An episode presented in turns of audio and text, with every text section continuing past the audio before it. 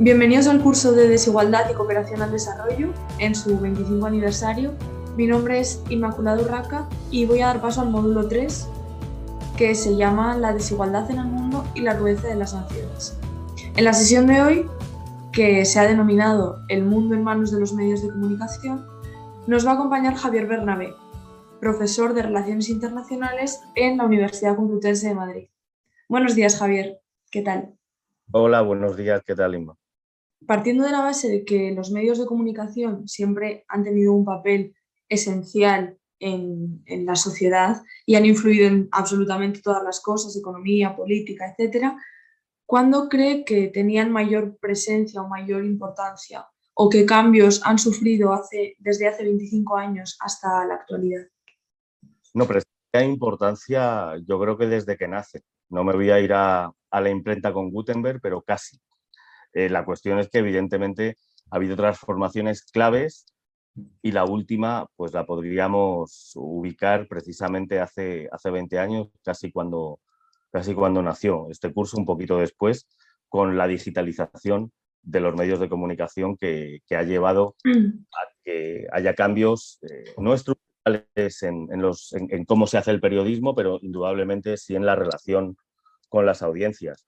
Y eso ha influido también cómo los periodistas y las periodistas abordan algunos temas. Por lo tanto, ha habido un cambio tremendo a partir de la digitalización de los medios, claro. Y dentro de este panorama, los países del sur, ¿cómo han cambiado el papel que han tenido o cómo han sido tratados por los medios de comunicación? ¿Cómo ha sido ese cambio?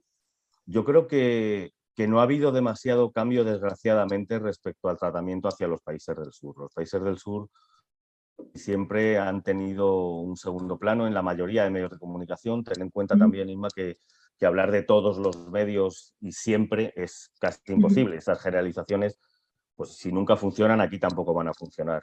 Hay algunos medios que, que han tenido espacios, en concreto para tratar el ámbito de los países del sur, muy delimitados y han hecho un trabajo pues, más sensato o con unas coberturas más completas pero yo creo que los países del sur siguen estando maltratados en los medios de comunicación, eh, sean a la antigua usanza, papel, radio analógica, televisión, etcétera, etcétera, o bien digitalizados, eh, pero hay algunas opciones de, especialización en algunos medios digitales que sí que están teniendo pues, un tratamiento mejor o, o más espacio para los países del sur. Aún así, casi siempre van a aparecer en nuestros medios como focos de cuestiones negativas, eh, ocultando muchas de las realidades que viven estos países del sur y que no tienen por qué ser negativas en absoluto. Por lo tanto, como conclusión, yo creo que se podría hacer un trabajo mejor, que hay medios que lo están haciendo mejor que otros, pero que de manera global no se aborda la complejidad de los países del sur como se debería abordar en la mayoría de medios. Claro, si el país periférico tiene algún tipo de interés, pues tendrá algún recurso natural o tiene alguna situación más favorable, pues en los medios de comunicación se hablará de una manera más, eh, de una mejor manera que en otros en los que no haya ningún tipo de interés. No estoy de acuerdo, Ima. Fíjate, si tú tienes recursos naturales suficientes, van a hablar de Eso es indudable, pero eso no quiere decir que hagan una cobertura correcta. Eh, si no tienes absolutamente nada, no van a hablar de ti. Simplemente desapareces, desapareces del mapa. Tenemos la inmensa mayoría de países de África subsahariana que no aparecen, simplemente no aparecen. Algunos países de América Latina que no aparecen y otros que tienen unos recursos naturales riquísimos que aparecen a partir de elementos negativos, a partir de, crisis, a partir de conflictos, a partir de, de movilizaciones violentas, etcétera, etcétera, etcétera. Eh, o que se tildan a esas movilizaciones de violentas. No sé si, estoy explicando bien, pero evidentemente mm, no, no, no se les da el mismo tratamiento tan completo eh, teniendo en cuenta todas las cosas que se tienen en cuenta con, otros países. ¿Y qué diferencias cree que puede haber en el trabajo que están haciendo los medios diaristas, los medios eh, que están más a la orden del día eh, con respecto a algunos medios especializados totalmente digitales? Bueno, eh, tenemos varios casos sobre todo en medios de comunicación españoles, donde eh, se han generado empresas diferentes, se han generado tipos de medios de comunicación distintos y esto pasa pues desde hace 15 años para acá con más rotundidad, pues desde hace unos 10 años para acá y están surgiendo proyectos muy interesantes. Y son interesantes por un motivo que antes nunca habíamos tenido en los medios, antes de, estos años que te estoy comentando. Y es que se empiezan a crear medios de comunicación solamente por periodistas. Y diréis, bueno, esto era lo lógico. No, no, en absoluto. Los medios de comunicación son empresas y estaban dirigidas por empresarios, que en ningún caso tenían por qué ser periodistas contrataban a periodistas para sacar su producto adelante y tener sus beneficios económicos. Pero el medio de mm. comunicación no estaba en manos de periodistas. Estos mm. medios que, te estoy comentando, como por, te pongo dos ejemplos, el diario.es o, o Infolibre, y luego hay otros medios que son, estos son sociedades limitadas, hay otros que son cooperativas, eh, se han generado a partir del interés, del esfuerzo y de la puesta en marcha a nivel de gerencia también ¿eh? del medio, por parte de periodistas. Y eso cambia radicalmente el enfoque del producto final. Porque, por supuesto, que estás eh, intentando hacer algo con, bastante mejor calidad, mm. con, el respeto a principios básicos del periodismo, como, como son el contraste eh, y como son el rigor y como son la contextualización de lo que cuentas, que no es tan difícil, ¿eh? son solo tres cosas. Es, lo difícil que es, pero quiero decir, no más de lo que parece. Y estos medios cuyos accionistas no existen fuera de ser periodistas de la redacción o el dinero que entra por inversores externos es muy, muy poco, creo que por supuesto que están dando otro enfoque al periodismo, también tratando, tratando de alguna manera, muchos de ellos, un tipo de periodismo más reposado, ¿no? No, un periodismo que esté siempre a la última de lo que ha ocurrido, sino que intenta explicar las cosas con un poquito más de profundidad. Y fíjate lo que te digo, que están, estamos hablando de medios digitales. Es decir, explicar en profundidad algo que vas a leer en cuatro pantallazos de un teléfono móvil tiene una dificultad enorme. Se está haciendo, se está haciendo eh, por algunos de ellos y se está haciendo pues, de una manera muy interesante. Y respecto a las condiciones actuales, eh, ¿cree que permiten un mejor periodismo internacional o por el contrario lo empeoran? Sea, yo creo que las condiciones que tenemos son óptimas, absolutamente. Nunca hemos tenido las condiciones de, con prácticamente nada de dinero, un grupo de gente que quiera hacer periodismo, que quiera hacer información y comunicación internacionales, puedan poner en marcha un medio de comunicación. Y lo puedan hacer a partir del trabajo eh, de difusión de ese medio en redes sociales, evidentemente, y, a partir de entender que los medios de comunicación no se están consumiendo como se consumían. Ya no es una cuestión de que sean solo digitales, es que en la inmensa mayoría de la gente joven, y estamos hablando de jóvenes, pues qué decirte, ¿no? Desde 10 15, 16 hasta más de 30, fíjate si te hago amplio ¿no? el, el espectro, consumen los medios a través de formato teléfono móvil.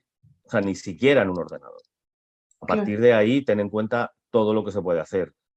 Y por lo tanto, adaptándonos, adaptándose los medios de comunicación que se vayan creando a este tipo de, formato que te da unas posibilidades enormes, ¿no? A partir de trabajar con la voz en podcast, a partir de trabajar con videos tanto de larga duración como de corta duración, etcétera, etcétera, y meter eso en los materiales informativos de coberturas internacionales, se abren posibilidades gigantescas y hay que aprovecharlas. Sobre todo esa que te digo de iniciar un medio de comunicación con gente especializada en un tema. Mi ámbito es el internacional, cualquier tema de internacional, con tiempo que se pueda tratar con calidad. Eh, la financiación no es fácil, pero es factible, pero es factible. Antes era inviable. Tú no podías arrancar un medio de comunicación sin una millonada encima de la mesa. Ahora es totalmente factible y se puede trabajar de múltiples maneras, insisto, con una difusión en redes sociales que da muchísimo oxígeno ¿no? a los medios. ¿Y qué expectativas de mejora pueden tener los medios de comunicación a partir de ahora? Bueno, yo creo que, la adaptación al mundo digital, que ya está siendo un hecho ¿no? desde hace algunos años, todavía tiene que, que profundizarse y a partir de ahí eh, la mejora va a venir por, por como yo lo veo, por, dos o tres vías ¿no? importantes. Una primera vía sería tener en cuenta que, que los, eh, la población que ha nacido con todo lo digital en la mano eh, es una herramienta, un recurso humano fundamental y que por lo tanto, aunque tengan una falta de experiencia en realizar información internacional, tienen una experiencia dada en, manejarse en este tipo de, formatos. Eso es importantísimo y, hay que trabajar eh, con ellos de una manera profunda. Eh, la segunda sería que esta digitalización nos está permitiendo una democratización a la hora de entrar en los medios. Pero claro, tenemos que saber lo que hay. Tenemos que conocer qué opciones de medios de comunicación especializados dentro del ámbito internacional tenemos. Y eso nos tiene que llevar a utilizar las redes sociales para, para ver, escuchar y leer medios de comunicación de una manera más fluida, cosa que todavía no estamos haciendo pero evidentemente eso es un cambio a favor y una, expectativa pues también a mejorar. Perdón. Y tenemos otro, otro espacio muy interesante que es la, la hiperespecialización, es decir, tener medios de comunicación más pequeñitos, con una redacción mm, nada que ver con lo que teníamos antes ¿no? en la cabeza como medios de comunicación. Tú puedes tener una redacción con cinco personas que ni siquiera tiene que estar ubicada en el mismo punto geográfico y a partir de la hiperconectividad a la que ya estamos acostumbrados, trabajar un ámbito, una parte de esta información internacional, la que más le guste a ese grupo que ha juntado esa redacción, en la que más especializada estén, tratarla en profundidad, tratarla con cariño y tratarla con, con respeto también hacia la información. Y eso creo que nos va a dar un conjunto de cosas que no teníamos hace 15 años, bueno, y muchísimo menos, evidentemente, hace 25, ¿no? y, por ahí creo que tenemos unas ventanas abiertas de, optimismo, vamos. Y teniendo así más una perspectiva de futuro, ¿qué es lo que más le preocupa en cuanto a, la expansión, eh, la mayor presencia de tecnologías cada vez más avanzadas en cuanto a los medios de comunicación? Bueno, más que, más que las tecnologías avanzadas, tipo de tener un robot ¿no? presentando un informativo de televisión, que se está manejando ya, ¿no? por lo menos la idea, eh, yo creo que esta hiperconectividad nos tiene que dar opciones de tener en, presente ¿no? en los materiales informativos que estamos haciendo de una manera mucho más fácil que antes eh, al mundo. ¿Me explico? Lo ideal, evidentemente, es hacer las coberturas en los sitios, pero si no puedes viajar y hay gente que va a poder hacer ese tipo de cobertura fuera y que puedes integrarla en tu medio de comunicación, como personal del medio, quiero decir, tenemos una, una conectividad que nos facilita muchísimo eh, poder profundizar en materias porque podemos tener acceso a colegas periodistas que estén en, los países ya investigando de esa manera. ¿no? Por ese lado, creo que ahora mismo tenemos eh, esa facilidad.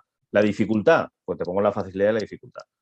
Pues eh, acostumbrar a la gente a que, en una pantalla de teléfono móvil también hay que leer, porque evidentemente acostumbrar a la gente, a las audiencias, a que la calidad no puede venir necesariamente en un video de 30 segundos, porque eso evidentemente es una tontería y acostumbrarla, por lo tanto, a que haciendo materiales informativos de coberturas internacionales bien hechos, atractivos, eh, nada aburridos, se puede hacer profundidad. Esa es la cuestión que, a mí me inquieta más. O sea, este periodismo reposado eh, tiene que estar fundamentado en, la calidad, por supuesto, pero tiene que estar fundamentado en la conexión con nuestras audiencias y las audiencias están cambiando radicalmente la manera, los formatos de, tener contacto con los medios.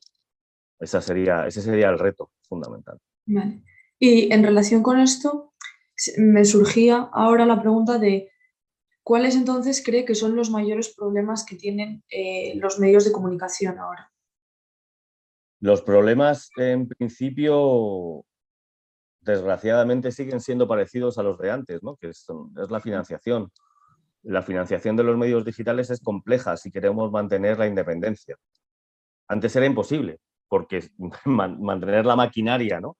en movimiento de un medio de comunicación eh, era una millonada y o la tenías o no la tenías. Se acabó. Ahora mismo puedes tenerla, pero esa financiación, bueno, tiene una complejidad importante y creo que es acostumbrar a nuestras audiencias a que si no queremos publicidad en los medios o no queremos una publicidad que nos afecte a la línea editorial, a lo que queremos contar desde nuestro medio. Bien, elemento uno. Si no queremos grandes inversiones de fuera de nuestros espacios eh, de medios de comunicación, de grandes empresas, porque también van a afectar nuestra línea editorial. Eh, y si tenemos una variante que es compleja, que yo siempre la comento de la siguiente manera. Los periodistas y las periodistas tenemos tres costumbres terribles, que son intentar desayunar todos los días, comer a mediodía y cenar por la noche. Hasta que eso deje de existir, hasta que dejemos de tener esas tres terribles manías, ¿verdad? Eh, tenemos que tener unos ingresos que tienen que venir de nuestro trabajo. No queremos publicidad, no queremos inversión externa porque nos toca la línea editorial. Yo estoy de acuerdo en esto. ¿De dónde obtenemos el dinero?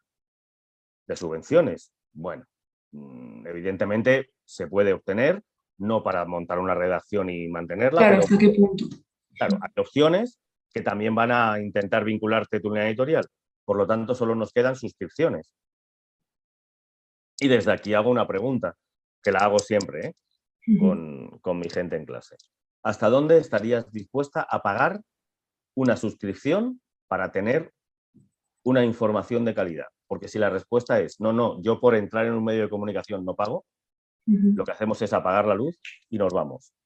Claro. Nos vamos, nos vamos todos a casa y se acabaron los medios. O bien nos acostumbramos a tener medios hiperfinanciados por grandes conglomerados económicos, que es lo que teníamos con los medios tradicionales.